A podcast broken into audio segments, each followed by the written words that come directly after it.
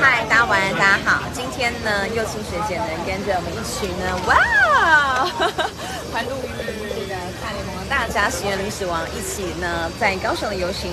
那今天呢，我们也很荣幸哦，在第两百八十四个嘉宾里面呢，我们采访到了通勤者之歌的了。大家好。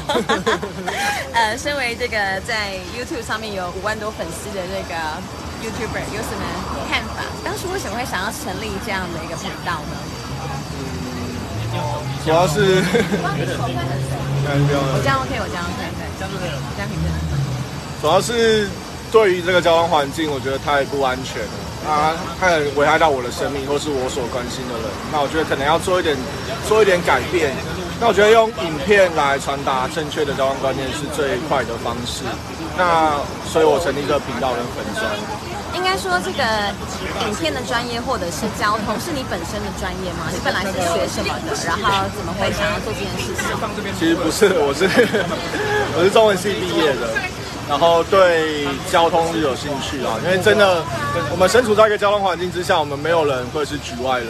那我们常常就会被无端的交通事故所卷入，但它并不是所谓的运气好、运气不好，或是我们所说的意外，它其实是错误的道路设计下，然后再有错误的驾训制度。那多重的原因所造成的，那我每年可能会有这么三千多人的伤亡，那它其实都冲击到每个人的家庭。那就算我们运气很好，没有遇到一件任何的交通事故，可是它所消耗的社会成本，还还是影响到我们每一个人。对，那我们刚刚讲到这个错误的道路设计啊，我对通勤者是跟您的这个一支影片达七十万人的观看次数非常有印象。那时候就在讲说，为什么台湾交通落后日本五十年嘛？对，那就。你的观察是不是就是在工程面上有很大很大的不同呢？就是我们目前的问题，就是说我们对于道路的设计，它并没有一个固定的规范，那它就是放任下去的那个主管单位，他去做就是他们所谓的因地制宜。但是主管单位他不见得会有交通设计的专业人才，甚至我国的。交通体系当中，对于标线啊、道路设计，它并不是主流。他们喜欢的是那个智慧的灯控，然后就控制耗时，让车流比较顺畅。但实际上，我们会发现说，台湾插了这么多红绿灯，但是车流并没有比较顺畅，而且它是非常危险的。那我们走在路上，其他的国家它道路设计是为了避免冲突，那可以达到顺畅跟安全是双重具备的。当台湾的道路会变成说，它以制造冲突为导向，变成说汽车的人去仇视骑车的，骑车人会认为说哦，我停下人行道可能会挡到行人，那行人就来骂我。所以各个不同载具的拥人之间，他们存在一些这个敌视跟仇恨，所以这也让造成说台湾的交通其实它是一个充满暴力的环境。其实这个从就我们每一个人的用路经验，我觉得都可以感受到。好比说，其实像日本或韩国，它并没有内侧进行机车的规定的嘛，它就是右转的车在右边，左转的车在左边。那光是这件事情，其实就会减少很多的冲突，对吗？就是我们说的车厢分流啊。对，那真的骑车在台湾会感到感受到非常的窘迫，就是说这条道路到底能不能走，然后走到路口到底要不要两段式左转，那甚至有些地方看起来是高架桥，却它是机车道，然后变成我开车的时候也会莫名其妙开上去，然后就被开罚单。所以真的严格来讲。我们会说台湾是一个车本交通构筑的环境，但是真的对所有的用路人他都是极不友善的。就骑车的人他他会觉得说我的道路不是很好走，然后被迫走在危险的路上。但对于开车的人来说，这个车种分流的方式其实并没有达到更好的用路效率。对耶。所以整个都是很矛盾的状态啊。对，没有一个好的规范，对，那大家也无所适从。对，那甚至我们下车的当行人，我们也要遭遇到很多的风险啊，比如说没有人行道，我们要走到车道上面。那甚至我们过马路也不能好好的走，就是有行船线，可是还是会有车辆不让你先走。在这三个月啊，就是我们开始罚单，就是我们选用最简单快速的罚单之后，好像用路人有开始的礼让行人，行人也走的比较理直气壮。可你觉得这是唯一解吗？这不是唯一解啊。那重罚的意义在于说，就是。驾驶有意识到说有行人要通过，那如果他没有意识到这件事情，他还是有可能会撞到人。那我们像呃日前的那个案子嘛，在永和六十九岁的计程车司机就撞到一个二十八岁的年轻的太太。对，那这个也是无端的悲剧啊。那这边它可能会有很多复杂的因素，包含说驾驶的这个职业驾驶，还有一般驾驶的，也不是年纪啦。如果他是一个不合格的驾驶，不适任的驾驶，他到几岁都是不适任的驾驶。所以开始的驾训制度的养成就没有好好的把关。那甚至到了职业驾驶，他又更放纵这些人，大量的在占据嘛这个马路上的时间。对，因为职业驾驶你。你用路的时间长嘛，你必然要有更高的要求，或是更高的技术，那甚至你要有更严格的标准去看待他们的违规，但这些我们都没有。而且在台湾，我还我反而觉得职业驾驶会让我觉得更加的恐惧。就是我们对他们，这不是歧视，就是对他们行车的印象，我会真的觉得比较害怕一点。对的，所以突然之间会刹车，或者突然之间就往右靠，或什么。对，那你说这些职业驾驶是故意要撞人的吗？他其实也不是啊，他就可能就是真的赶时间，或者说他的道路观念没有让他做到他应该做的事情。可是他就是发生了这个悲剧。我觉得没有人是故意的，在每一个交通事故里面。可是如果每一个人都可以更注意一点点事情，或是我们政府单位可以更多的在设计方面多一点心思，其实就可以大大的避免这样的伤亡。没有错。而就像你一开头所讲的，它是几率性的问题。对啊。就不是你今天不想要它就不会发生，而是每年就是三千个。那对，就是会刚刚好。那像我我自己在年初的时候也发生了一一件事故嘛，虽然我没有受伤，但是车子还是受损了。那我还是要花额外的时间成本去处理这件事情，那也可能也是一两个礼拜的时间。对，所以没有人说啊，我可能开好了车我就就可以幸免于这个交通地狱嘛？我觉得也也没有啊，因为你还是会有下车当行人的时候。那甚至你你有可能可能被其他不是人的驾驶牵连到交通事故中，那会耗费到你耗费掉你大量的时间跟。的机会成本。那你要不要谈谈那次事故对你来讲的一个启示，或是怎么样？也是因为错误的是那个道路设计，也没有，这驾驶的习惯比较多啊。对啊，就他。好来，抱歉，我们后面没有穿漆了，那我现在就取消掉穿漆。现在我们刚好在一个热场间，不好意思。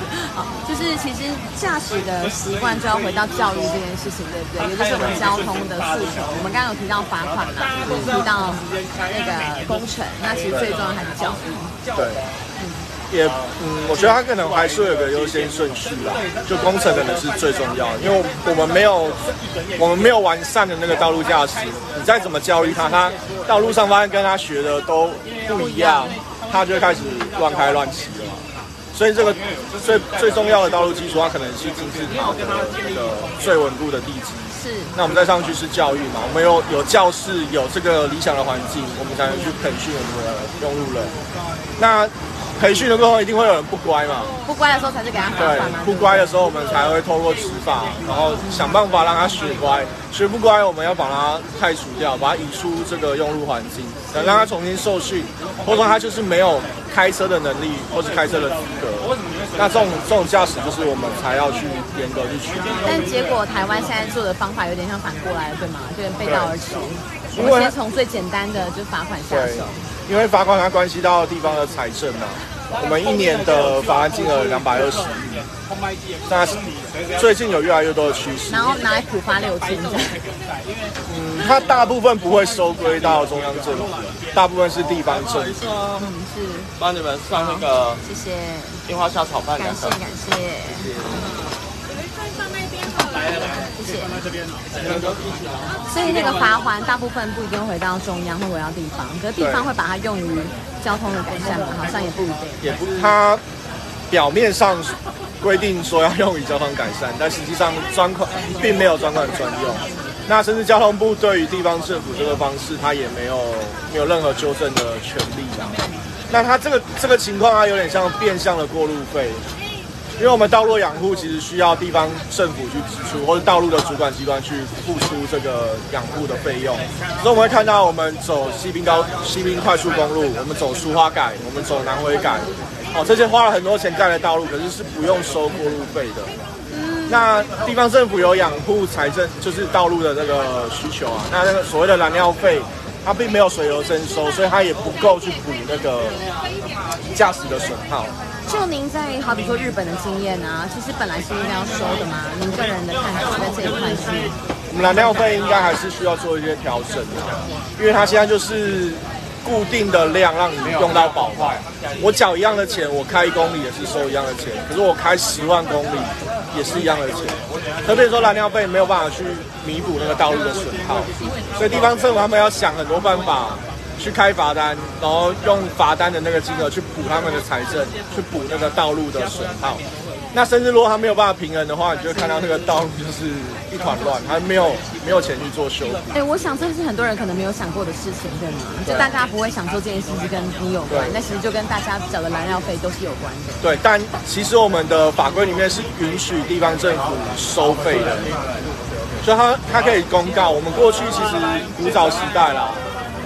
在那个台北桥那边也有这样的收费机器，对，就是进台北城过那个桥，你就可能要付费嘛。可是后来他就把它取消了，变成会有民怨吗之类的？对他认为说会有民怨，但他应该是一个正当的财政来源。对我，我今天开车到花莲，我今天用了花莲的路，那我就付过路费，这个是合理的收费。但是我们。可能怕这个选票的问题啊，选民的结构啊，他不敢做这件事情，那就等于说把外地人用路的成本就是丢回到本地人的身上。然后我越鼓励别人来观光，我比如说造成我市区的我市区或连外的道路它越来越破损。那所以我要开越多的罚单，对，他开越多来弥补这一块。对，而且他不很好笑，就是不见得会开到。外地人，对他可能就是当地人去收去补这个罚单的。这怎么是一个惩罚机制？哎，听起来好伤心哦。对，那今天很感谢你，特别是从台北吗？对，来参加这个高雄的路权大游行。那大家的喊就是行人安、行人路权、用路安全嘛，交通安全嘛。你自己对于下午的这个游行有什么看法？可以跟大家分享。就它有个重要的指标是由高中生举办的。因为过去的任何抗争活动都是我们成年人嘛，那我们我们这些大人，然后有时间，然后有金钱之后，可能才有余力做这些事情。可是如果今天是由学生出来，然后他们募款也成功了，那我觉得这个是很棒的启示。对，因为作为我是一个教育工作者，我觉得。我们下一代的学生，他们必须要有对社会参与的能力，然后他们有实际解决问题的能力。那我觉得在今天的游戏里面，他们就把这一点给实现。我觉得那比哦我会考几几分啊，或者说我考上什么大学，我觉得这是更重要的一项指标。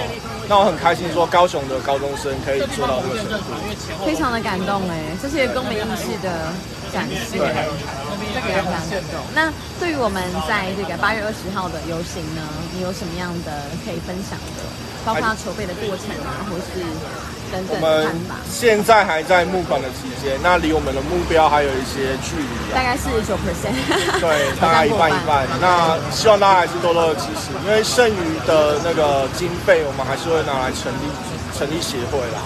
那我们希望说，不要说游行完了，一个激情过去就没有了。那如果我们成立协协会的话，是一个比较长远的发展。就你个人而言，在八月二零的凯道，你觉得最希望达成的诉求有什么？因为我们有五大诉求嘛。对。你自己会觉得最重要的会是什么？最希望的可能还是让道路的结构可以法制化，让我们就说，呃，不管让不管让这个。道路的主管机关，不管它是公路总局，或是地方的交通局，甚至还有乡公所，它也也可能是那个道路的主管机关。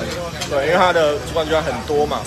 只是在不同的主管机关，希望他们有一个固定的规范，可以让他们知道说道路的设计的标准在哪里。不要说他们就因地制宜，然后随便乱画，然后最后就是要花很多的金钱，甚至牺牲很多的人命，才有办法去改善一个路口的道路。对，那这样永远是改不完。对，我觉得对于我来讲，就是好像每一次发生事故的时候，我们就伤心完了，然后就没有下落这样子，对吧？可是不管是我们在每一个地方，它修正这个交通安全，其实都是需要一点时间。希望我们不要再花另外的五十年，对，而是可以在我们有生之年对啊，希望就看到这就到我们这一代就好了，不要再把这个交通地狱给延续下去。对，那你个人，因为不管是日本或是韩国呀，他们其实都是意识到这件事情之后，好像很快的做了一些改变。最快的也是你刚刚讲的法制化，就是必须是要先有规范这样子。其实真的要降低伤亡，因为台湾现在的伤亡是第三第三国家等级的，它已经是非常夸张了。但是如果说你要短时间之内有改善的话，它还是有可能的。包含我们说的就是基础的工程、加速等等的。那韩国它大约是花了二十年的时间走到现在嘛，那它的死死亡率大概是台湾的一半。对，所以它并不是说真的要花五十年、一百年才能达到的，我们可以阶段性的继续往前走。嗯，哦，它并不是一个不可能的。那最让我们感到愤怒的就是这几年交通改革的声浪越来越强，可是我们却发现，就是主管机关，不管是交通部啊、高工局啊、公路总局，他们却找越多的借口来阻止这个改革。我你会不会觉得是因为好像没有相对应的专家或是懂的人在这样的部分里面呢？如果其实也不至于，因为很多东西都是国外可以照搬进来的。像我们讲最简单那个隔热纸的透光度，OK OK，对，因为各个国家都是制定七十到八十帕左右，那七十八已经是一个最低的标准了嘛。